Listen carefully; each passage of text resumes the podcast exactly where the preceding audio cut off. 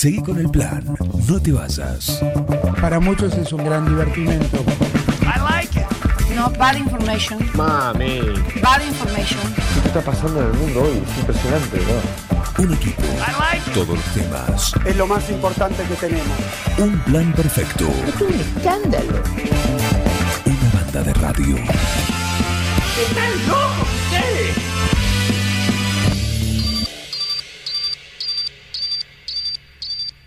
Les digo, un programa apretadito y ya tenemos nuestro primer invitado para hoy que está en viaje y es un gusto poder charlar unos minutos, lo que nos permite la conectividad. Hablamos con Javier Iguacel, intendente de Capitán Sarmiento, así que le damos la bienvenida. Javier, buen día, ¿cómo andás? Juan Jara, ¿Qué desde... tal? Buenos días, Juan. Buenos días a todos. ¿Cómo están? Muy bien, viajando, en ruta. Sí, viajando. Estoy ya llegando a Chivilcoy para... Voy a... a ahora en un ratito a la la mañana. Bien, bien.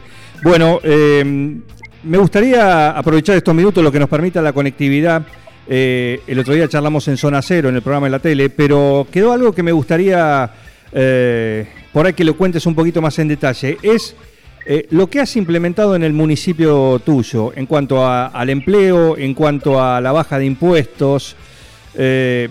Contanos justamente esas medidas que, que implementaste, que venís llevando a cabo ahí en Capitán Sarmiento. ¿Cómo no? Mira, eh, basado en que, en que creo y creemos en, digamos, todo el equipo de gestión en Capitán Sarmiento, de que es importante la libertad que tenga la gente y, y- y que el poder lo tenga la gente y no tanto la política, o no la política, la política tiene que tenerlo en las en especiales particulares que tiene que hacer el municipio y lo que no puede hacer la otra, recolectar los residuos, en arreglar las calles, los servicios básicos. Sí. Eh, hicimos fue eliminar 120 tasas de las 130 que había.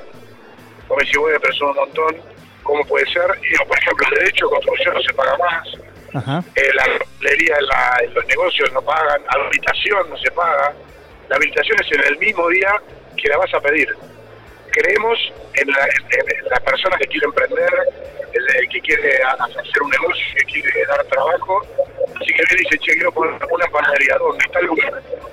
Ahí el código de urbanización está habilitado para poner panadería, comercios, meto para adelante y se va con la habilitación definitiva, después se significa que la cocina está en condiciones, pero ya. Sí, por supuesto. Y la habilitación es, es definitiva, ¿no? Eh, bueno, día de Hacienda. Hay, hay gente que me ha dicho, Sarmiento no se paga más. Hay gente que me ha dicho que para cargar ¿viste? una jaula deja un novillo Sí. en el municipio. Una barbaridad es un impuesto de la época de Rosas. No se paga, no es que se redujo, no, no se paga directamente cero, es gratis, nomás. La seguimos dando porque la provincia de Buenos Aires exige circular con de Hacienda. Claro. Eh, pero, pero la damos sin, sin cuaderno. Pero no pagan. No se pagan. automática, ¿no? Claro. Exactamente. este, bueno, los comercios para poner las mesas afuera no pagan nada. Eh, de las cosas que pagaba el vecino común había una que era de seguridad, de, de reciclado, de terapia intensiva del hospital. Todo eso se eliminó todo, solamente se paga una tasa que es mantenimiento urbano y recolección de residuos. Simple. Bien. Eh, y lo otro que hicimos fue en plena pandemia, cuando estaban todos cerrados, en Sarmiento casi no, no, no adherimos a ningún decreto nacional y provincial del cierre de la gente y de trabajo. Entonces, con medidas normales, eh, en sentido común, usar barrico, alcohol, separarse, poner alguna cosita, se pudo trabajar desde la tercera ma- semana en absolutamente todas las actividades, no solamente las que le ganaba el presidente autoritariamente como esenciales. Entonces, eso hizo que lo que pasó fue eh, que eh, se convirtió como Sarmiento en un centro regional, todo el mundo porque en los lugares no se podía hacer nada, Sí. y crecimos, digamos, mientras todos los lugares se cerraban, crecieron 100 habilitaciones, de 400 pasamos a 500, y, y bueno, y convirtiendo esa crisis en una oportunidad, hoy podemos decir, gracias a Dios, al trabajo que se hizo, que hicieron los sarmientenses, y a estas medidas que no tenemos plan de trabajar, no existe, no hay planes en Sarmiento. No hay planes. Eh, te hago- eh, estamos dialogando con Javier Iguacel, intendente de eh, Capitán Sarmiento, ex titular de Vialidad Nacional eh, y de la Secretaría de Industria, de Energía, perdón. ¿Alguna pregunta? ¿Alguien te preguntará? ¿Algún colega te dirá cómo andás? Porque ¿cómo haces estas cosas? ¿O cómo compensás esto a la hora? Porque no es una forma de, de desfinanciar eh, el municipio? Mira, lo primero que hicimos fue darle un paso al gasto político. Ajá. Para que te des una idea, este, al asumir había 35 cargos políticos, de los cuales había 28 cubiertos, nosotros descubierto hace unos- poquito tiempo antes que se fuera el intendente anterior. Ya básicamente tenía 35 cargos políticos, hoy quedaron 12, que incluyen lo que dice la secretaria del tesorero, el contador, el jefe de compras, que además varios de ellos puestos los, los cubrimos con propia gente que era de planta del municipio, con lo cual no tenemos que tener además doble sueldo, digamos, para el que trabaja y para el que se sienta a la poltrona sin trabajar. Sí. Entonces, eh, eso, nos, eso esa medida nada más nos hizo reducir el 12%, del, el, casi el 15% del costo, del gasto total y el 40% del déficit. Después sacamos un montón de contratos truchos que había, cooperativas, gastos superfluos. Tenemos cooperativas que estaban en Salta, o sea, radicadas en la ciudad de Salta. Imagínate, en la en provincia de Buenos Aires, operando en la mentira, era una manera de sacar plata. Después gastos que, yo, se llevaba toda la, toda la basura del Yamse. Un gasto que a plata era como 30 millones de pesos al año. Pusimos, nos pusimos las pilas, hicimos una campaña y la basura ya no más basura, es cemento, es materia prima. Hay 26 personas trabajando en el, en el reciclado, se venden 22 productos, con la venta se pagan todos los sueldos y encima, o sea, de haber creado trabajo, el 40% de la venta van para el hospital, que es municipal, pudimos reequiparlo, eh, agregar el segundo quirófano, o sea, reequipar el segundo quirófano, la maternidad, la digitalización de imágenes, es decir, que nos ahorramos 30 millones de pesos, dimos 26 puestos de trabajo y encima reequipamos el hospital, como trabajando en la separación de residuos y vendiendo todas las ventas honestamente, transparentemente, que bueno, son las claves, ¿no? O sea, como dice, hay un montón de ejemplos, pero lo pongo porque es muy, muy práctico y obviamente ayudamos al medio ambiente. Fíjate, decisiones simples, pero sumadas todas dentro del municipio nos permitieron bajar el gasto enormemente. Que nos permitió estar en equilibrio. No hicimos esto para recaudar más, sino porque ya habíamos hecho esa reducción de gasto Sí. eh, y lo que nos sorprendió es que terminamos recaudando más, sin buscarlo, porque teníamos una cobrabilidad que era menos del 50% Cumple más la y hoy es superior al 90%. Ujú. Es decir, menos de 4 o 5 de cada 10 pagaban, o se pagaban esas cantidades de tasas, del total, menos de la mitad, y hoy pagan casi todos, todos diría. Entonces, todos pagan menos. Imagino, imagino eh, por todo esto que se la pusiste muy difícil eh, para, la, para la oposición que tengas ahí, ¿no? Por lo menos en lo que tiene que ver en el, en el Consejo Deliberante de Capitán Sarmiento, porque digo, estas son medidas eh, casi de sentido común en muchas de ellas. Eh, ¿Cómo es la relación con la oposición? Imagino que, que- a todo esto mucho oposición no tuviste. Mira, es increíble, pero a veces la oposición nuestra se frente todo, ¿no? Y, a veces eh, la oposición es por los ciudadanos por hacer daño. Aunque parezca mentira, a, la primera reducción impositiva la aprobaron. La otra, como un efecto bueno, se abstuvieron y algunos votaron en contra. De todas maneras, este efecto que tuvimos hizo que en las elecciones de 2021 ganáramos con el 65% y de todos a comer el 15%, con lo cual no entró ningún concejal y todos los concejales juntos por el cambio ingresaron. Es decir, el nuevo pueblo le dijo, muchachos, como puede ser que se hayan opuesto estas cosas tan buenas que en alguna parte vimos los resultados. Eh, ¿Cómo A es mí me tocó el nivel nacional para que te des una idea Sí. esta lógica de oponerse por no oponerse, que lo vimos con las con las 14 toneladas de piedra que le tiraron a Mauricio Macri cuando, cuando en el 2017, cuando quiso hacer una, una reforma que iba a hacer que mucha gente consiguiera trabajo, más de dos millones de personas podían haber conseguido trabajo, y como al frente de todo lo que querían que todo se incendie, y que siguen viviendo la gente en los planes, le tiró 14 toneladas de piedra, es mi idea nacional, autopista 8, la autopista 8, que se terminó a Pergamino, que era muy poquito por hacer, y que tenía un proyecto antes que yo nací del 73, y me tocó mi esa vez comenzarla. El primer acto de gobierno de Mauricio Macri el 11 de diciembre lo conocí ahí yo, este fue arrancar la, la autopista 8, ¿no? Y ahora está cada 10 kilómetros, los 200 y pico que separan, digamos, de Buenos Aires con Pergamino, o sea que es una obra maravillosa. Un intendente frente a todo esa autoridad Grañera, que era el senador provincial, nos hizo un amparo para parar la obra y estuvo un año y medio con una excusa ambiental. Cuando ellos le habían anunciado, le habían firmado y se habían sentado con Cristina con la máquina haciendo que no iban a hacer y nunca lo hacían. Y cuando la empezamos a hacer, con el solo hecho de oponerse a que la hiciéramos, nos demoró un año y medio la obra. ¿Se entiende la locura de la maldad que a veces hay? Sí, muchas veces la política no va de la mano de, de lo que necesita la gente, ¿no? Eh, así que... Eh, y ojo, porque la Ruta 5 que afecta al 9 de julio pasó lo mismo. Porque eh, estando en vialidad logramos hacer el Valespa de Luján, que fue un gran alivio por obra pública, pero ya habíamos licitado por PPP y adjudicado y habían comenzado los trabajos para hacer autopista hasta 9 de julio después hasta entrar a La Pampa, ruta segura y después nuevamente autopista hasta Santa Rosa. Y, el, y, el, y este gobierno de Alberto Fernández que tiene a IMASA, hicieron, dio de baja esos contratos.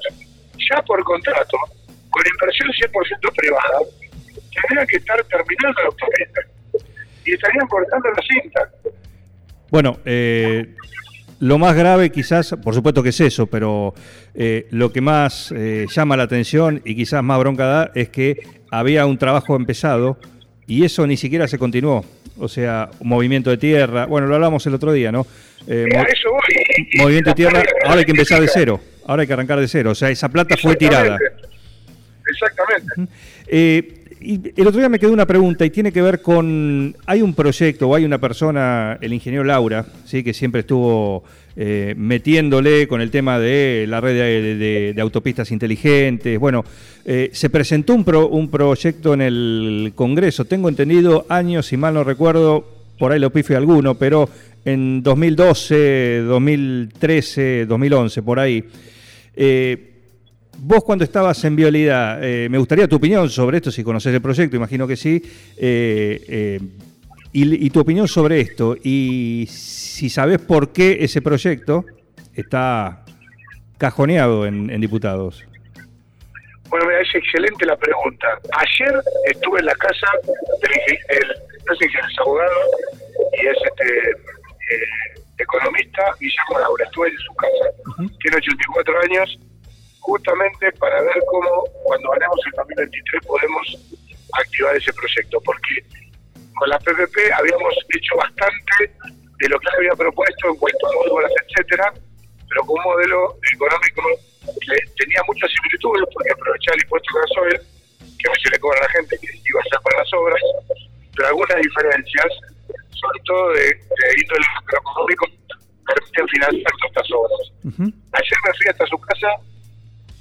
para, que me, para entenderlo, para que me lo explique. Y la verdad que brillante, requiere de cambios eh, macroeconómicos que básicamente darle la unidad de eh, moneda estable que tiene Chile a la Argentina, ese mismo, eso se llaman UEFs, unidad de moneda estable, la gente puede invertir y, y ponerle dinero al banco y el banco prestarla a una unidad que no pierde valor. Y es muy inteligente este, así que ahora mi misión va a ser este, presentárselos al equipo económico de Patricia Burrich, con la que estoy trabajando para que sea presidenta, y si los bonaerenses me eligen uh gobernador, y poder hacerlo, porque la verdad es que es totalmente factible. Ese hombre, me contaba, construyó las seis de las siete autopistas que cruzan Buenos Aires. Para construirlas tuvo que hacer 45.000 expropiaciones, pero no de campos, de edificios, de casas. Sí, sí, claro. La 9 de julio, que la terminó él, como secretario de la Pública, la llevó a Buenos Aires, estaba hecho el proyecto de 1906, eran 3 kilómetros, estaba hablando de la década del 60, y no se había hecho. Y se hizo, lo pudo hacer. Entonces me dice, ¿cómo puede ser que no hagamos 10.000 kilómetros de autopistas en el campo? Y tiene toda la razón del mundo. Así que la vitalidad y la energía que un hombre de 84 años me inyectó ayer la quiero inyectar para que todos los bonaerenses y todos los argentinos podamos salir adelante. Eh, tengo entendido como dato, por ahí vos por supuesto lo vas a conocer y me vas a decir si es así. Tengo entendido que los pilotes, eh, no me acuerdo si la autopista 25 de Mayo o, la, otra, la Independencia creo que es, eh, están ya previstos en su momento cuando se hicieron para que soporten un doble otro otro carril más, otra otra línea de autopista. ¿Puede ser? La verdad que no sé, no, no se lo pregunté. No, no, no, no lo sé. Eso como estaba bajo la órbita de AUSA, y cuando tuve mi aliado estaba en la órbita binacional, es como autopista de la selva, así que desconozco, te debo la respuesta. Bien, bien.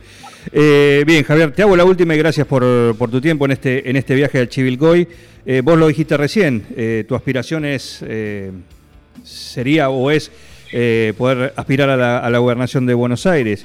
La tienen, tenés varios candidatos internos, varia, com- varia competencia, cada uno con su padrino dentro de, de lo que es el PRO. Vos con, Pat- con Patricia Bullrich, Grindetti con Macri, eh, Ritondo con Vidal, Santilli con Larreta. Eh, ¿Cómo crees que va a terminar esto? Sí, en realidad, a ver, digamos, yo más que, que, que para aclararlo, ¿no? O sea, Mauricio y Patricia hoy son dos caras de la misma moneda. Estamos trabajando juntos, yo hablo con Mauricio todo el tiempo, he hecho con Héctor también, y está parte que viene con él. Eh, así que ahí te diría que hay, hay cuatro, hay tres propuestas. Eh, y bueno, y en principio posiblemente se resuelva en las pasos. Y a mí me parece muy bien, es muy democrático. La gente va a tener la oportunidad de elegir entre distintos formatos de experiencia de vida, de, de acción y de propuestas. Eh, mi propuesta, la propuesta que tengo con Patricia, que comparte Mauricio también, es la de darle mucha libertad a la gente, bajar impuestos, un lo que comentaba, dijimos en Sarmiento, en realidad reducir el costo del, del Estado y darle más libertad a todos, y en todos sentidos. Por ejemplo, que lo hice también en, Capital de Sarmiento, los empleados públicos pueden elegir obra social, ¿por qué tienen que estar cautivos de idioma? Empleados en Capital de Sarmiento ya dije su social, ¿por qué un maestro tiene que ser cautivo de idioma, que, que le saca un montón de plata de su sueldo, el, ministerio pone educación por un montón de plata más en idioma, y después va al médico y no lo atiende y le cobra un, plus. ¿Por qué? Si con esa plata podría perfectamente hacer una buena obra social. Elegir la que quiera, la disponible, como el resto de los, de los ciudadanos. ¿Por qué tiene que discriminarlos? Eso es discriminatorio. Hay que dar libertad. Bajando los impuestos, se crea empleo. Entonces tenemos que salir de los planes, ir al empleo. Y se puede hacer. Yo tuve una reunión con Pide bonaerenses en Tigre. Y todos son hiperconscientes que con todas estas medidas de, de dar regulaciones, de dar libertad, bajar impuestos, pueden hacer en toda la provincia o sea, lo mismo que se hizo en Sarmiento, de crear empleo, el que tenía dos personas puede tomar dos más. Y esa es la colaboración público-privada que hay que hacer. Creemos en que el trabajo es el ordenador social, esa es nuestra propuesta, y la mano firme, ¿eh? mano firme. En seguridad, los delincuentes a, su- a- a la, a la cárcel y a reinsertarse en la vida social, porque va a ser obligatorio que trabajen. Esa es la ley que queremos llevar a la, a la legislatura de la provincia de Buenos Aires. ¿Sos de la, de la idea que el gobernador de Buenos Aires tiene que ser un bonaerense?